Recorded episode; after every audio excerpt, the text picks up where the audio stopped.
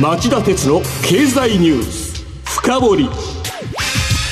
皆さんこんにちは。番組アンカー経済ジャーナリストの町田鉄です。こんにちは。番組アシスタントの杉浦舞です。今日も新型コロナ対策をして放送します。さて今日のテーマはこちらです。日本がワクチン接種で出遅れて混乱する理由とは？えー、アメリカやイギリス中国が続々と新型コロナウイルス感染症を抑え込み経済活動を再開し始めたこととは対照的に日本では緊急事態宣言の対象に北海道岡山広島の3道県の追加を今日正式決定するなど今なおコロナ危機が猛威を振るっています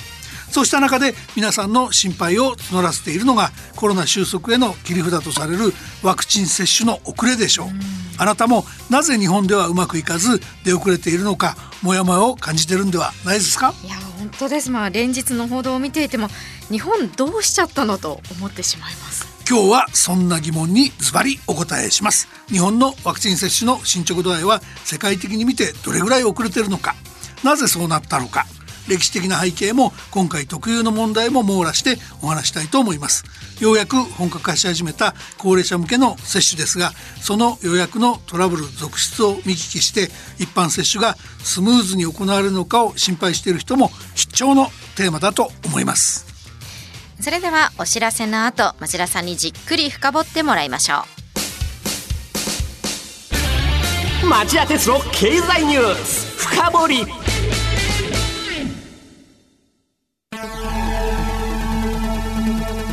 番組アンカー経済ジャーナリストの町田鉄です。アシスタントの杉浦舞です。金曜日午後4時からは1週間の世界と日本のニュースがわかる町田鉄の経済ニュースカウントダウン。午後5時35分からは経済ニュースをとことん掘っていく町田鉄の経済ニュース深掘り。そして午後11時からはエコノミストにじっくり話をお聞きする町田鉄の経済リポート深掘り金曜日にこの3本を聞けばあなたも経済エキスパートに早変わり。就職活動でも強い武器になりそうです。金曜日は忙しいあるいは聞き逃したという方も大丈夫。ラジコなら1週間いつでも聞くことができます。また公式ツイッター町田鉄の深堀三兄弟もぜひ検索してフォローしてください。激動する時代の中で確かな視点を持つためにも町田鉄の深堀三兄弟ぜひお聞きください今日の深掘り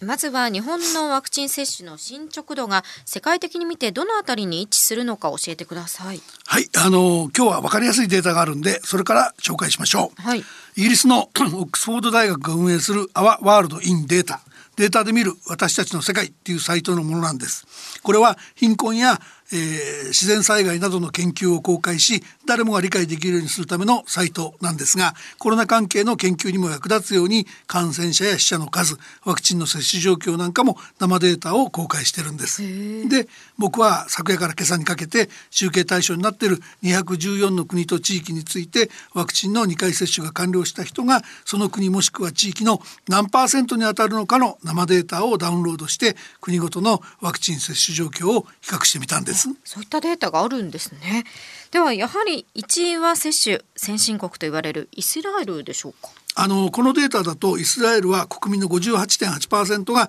2回の接種を完了しており、うん、OECD 加盟の先進国に限ればダントツのトップなんですが、はい、えー、このワールドアワワールドインデータの集計対象となる214の国と地域の中では3位にとどまってます。では、えー、上位はどんな国や地域なんでしょうか？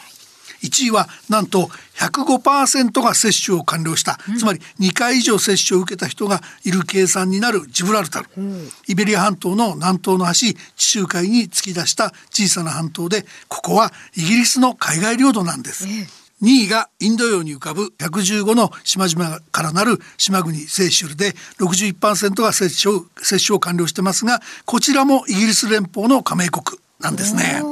では上位2つはいずれもイギリス絡みなんですね。はい。でも驚くのはまだ早くてさっきのイスラエルを挟んで4位のケイマン諸島と5位のフォークランド諸島もイギリス領。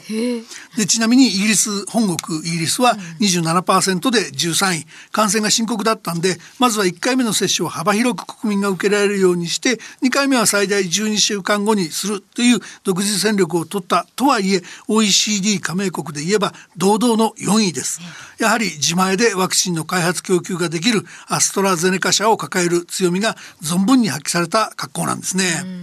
では2回接種を終えた人の割合が多い上位5カ国地域をまとめてみますと1位ジブラルタル2位セーシェル3位イスラエル4位ケイマン諸島5位フォークランド諸島ですね。はいで6位はイタリアに囲まれたミニ国家のサンマリノ共和国で 42%7 位には38%の南米チリが入りました。でチリは中国製ワクチンを大量輸入して接種を急ぎました。しかし接種した人に抗体が定着した比率がアメリカやイギリス製のワクチンに比べて、えー、かなり少ないっていう研究があります。多国製のワクチンのワクチンに依存していると思わぬ落とし穴もあるってことになりますね。で8位は36%が接種を終えた中東のバーレーンそして9位が35%のアメリカです。ファイザーやモデルナ、ジョンソンジョンソンと3つの企業がワクチン開発に成功供給しています。10位のジャージー島もしつこいですがまたまたイギリス領です。なんか大英帝国の底力のようなものを感じるんですがでは日本はどうなんでしょうか？日本は2回接種を終えた人がわずか 1.1%101 位なんです。アジアだと日本よりはるか上位の21位にシンガポール23位にモンゴルがつけてますスペインやイタリアフランスドイツといった西ヨーロッパ諸国は10から13%程度で31位から57位に顔を並べてます。やっぱりこう聞いてみますと日本は遅れてますよね。そうですね。この104 101位っていう進捗度は経済力の割にワクチン接種というかワクチンの獲得そのものがうまくいかなかったことを浮き彫りにしていると思います、はい、以前もこの番組や、えー、この番組の前に放送している共同番兄弟番組ニュースカウントダウンでもお話ししたように日本は長年感染症対策としてのワクチン政策をないがしろにし自国の製薬メーカーがワクチンを製造開発する意欲をなくしてしまったことが背景にあります。副作用に備えてちゃんと、えー、保険の仕組みを講じるべきだったのにそれを怠り国家賠償訴訟を起こされたことを嫌い社会的な効果の高いワクチンの定期接種化を怠り続けてきたためなんですね。でですが問題はそうした、えー、歴史的なものばかりとは言えません。自国企業がダメなら外国企業からしっかり買い付ければよかったはずですから、うんえー、ところがイギリスが十分な量を確保していざ接種を始めようとしていた昨年暮れになっても日本政府がアメリカメーカーから取り付けた確約は1,000回分しかないといった噂が出るほど出遅れていました、うん、実際かなり難航していたと僕は見てます。それを考えればシンガポールや西ヨーロッパ諸国に大きく遅れを取ったことも合点がいきますよね、えーで言い換えればコロナ危機対応をお役人任せにした、えー、総理や閣僚たちの責任が大きいと言わざるを得ません。このところの、えー、接種予約のトラブル続出も根っこには同じ問題があるんです。接種予約のトラブル続出ぶり杉浦さんから説明してください。はい。水曜日東京都目黒区と狛江市石川県金沢市三重県鈴鹿市大阪府和泉市長崎県佐世保市など複数の自治体で高齢者のワクチン接種の予約受付ができなくなりました。LINE を使った予約システムなどでデータ処理に関わるアメリカの IT 企業セールスフォース .com に障害が起きたのが原因でしたこうしたトラブルは日曜日接種予約の申し込みが殺到して回線が混雑することを懸念し NTT 東日本西日本が200の自治体の電話への通信制限を発表したり東京都の医療従事者向けのウェブ予約がダウンしたりしたのに続くものでした。まあ、なかなかのお粗末ぶりですよね。そうですね。で政府の計画通りに7月末までに高齢者向けの接種が完了したら今度は桁違いに人数の多い一般向け接種も控えているのに本当にこんな調子で大丈夫なのかなと不安に思ってしまいます。そもそもね今回のワクチン接種って自治体から送られてくる接種券をもとに接種を受ける人が、えー、直接電話やネットで、えー、日時や会場を予約するのが基本的な流れになってるでしょ？えー、でこの接種券を誰に送るべきかは国にデータがなくて自治体が住民票なんかをもとに判断しろっていうことになってます。うん、でしかも接種券の印刷は各自治体が独自に印刷事業者を選定しろとか予約システムは自治体が自分で考えろとか接種会場や問診をする医師打ち手なども自治体が独自に手当てしろといい自治体への丸投げ状態でスタートしちゃったんですよね。はいでところがいつどれだけのワクチンが自治体に実際配分されるのかの情報もギリギリまで、えー、届かなかったから大変な作業が待ってるのに自治体は動きに動けないそういうジレンマに陥ってしまいました。で去年春の最初の給付金の配布思い出してほしいんですけど、はい、各人に申請させるんじゃなくてマイナンバーや納税情報を統合一元管理してスマホなどで簡単に振込口座を登録できる仕組みを作るべきだと指摘されたのに